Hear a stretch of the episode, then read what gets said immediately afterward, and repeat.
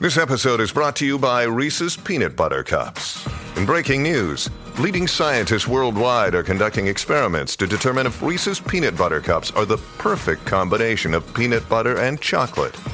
However, it appears the study was inconclusive, as the scientists couldn't help but eat all the Reese's. Because when you want something sweet, you can't do better than Reese's. Find Reese's now at a store near you. En enero de 1989, Giacomo Balsamo, músico de una orquesta en Turín, Italia, recibió la peor humillación. Fue abandonado sin explicaciones por una indocumentada etíope a quien había protegido, mantenido y amado locamente durante más de un año.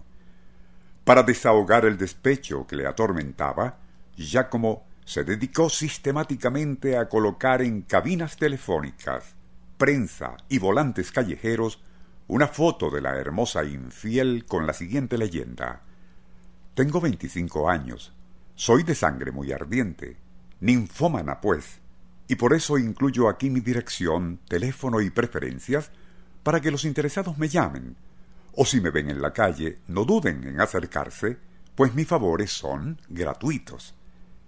Fue tal el acoso telefónico y personal que la joven etíope debió abandonar la ciudad.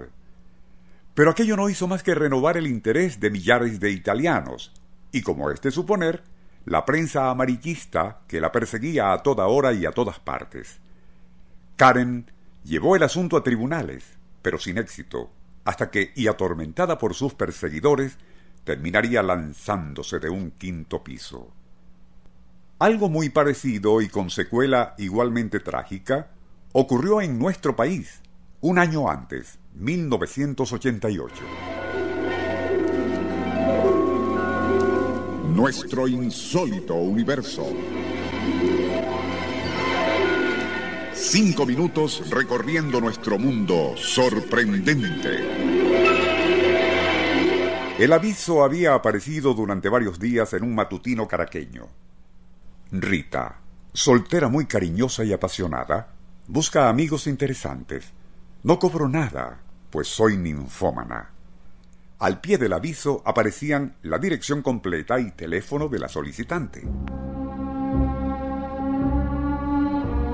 En reportaje que apareció posteriormente en la revista Auténtico, el periodista Argenis Rodríguez contó que Rita había trabajado como secretaria en una empresa de cuyo gerente era amante. Bastante mayor que ella, la celaba obsesivamente, tanto así que optó por retirarse de la compañía poniendo fin a las relaciones. Pero aquel hombre aparentemente no podía vivir sin ella, pues día y noche, personalmente y por teléfono, la seguía y hostigaba con acusaciones de todo tipo. Fue tal el acoso que Rita sufrió un ataque de nervios, tras lo cual se marchó al interior con una hermana. Fue entonces cuando comenzó a aparecer otro aviso en los diarios con su foto, provocando innumerables llamadas de don Juanes ansiosos de complacerla. Según el relato de Argenis Rodríguez, Rita, enterada de lo que sucedía, regresó a la capital para intentar detener aquello, pero terminó sufriendo otra fuerte crisis nerviosa. No dormía y de nada servían sus denuncias, ya que los hostigamientos del ex amante y otros candidatos no cesaban. Durante la noche del domingo, primero de febrero 1988, y al no poder conciliar el sueño, sufrió de una fuerte crisis de nervios que ni los ansiolíticos lograban calmar y su tortura se acrecentaba al sonar el teléfono cuyo número había cambiado varias veces. En la mañana del lunes, alguien denunció que en la calle, frente al edificio donde vivía Rita, estaba el cadáver de una mujer.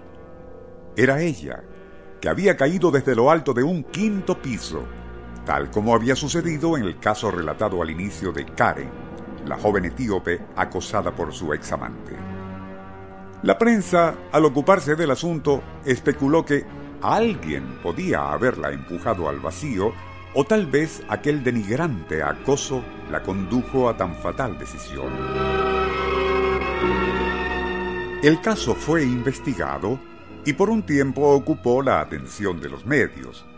Luego, otro escándalo suplantó al drama de Rita y fue olvidado, así como el sórdido paralelismo con lo sucedido en Turín un año después entre un músico despechado y su amante africana.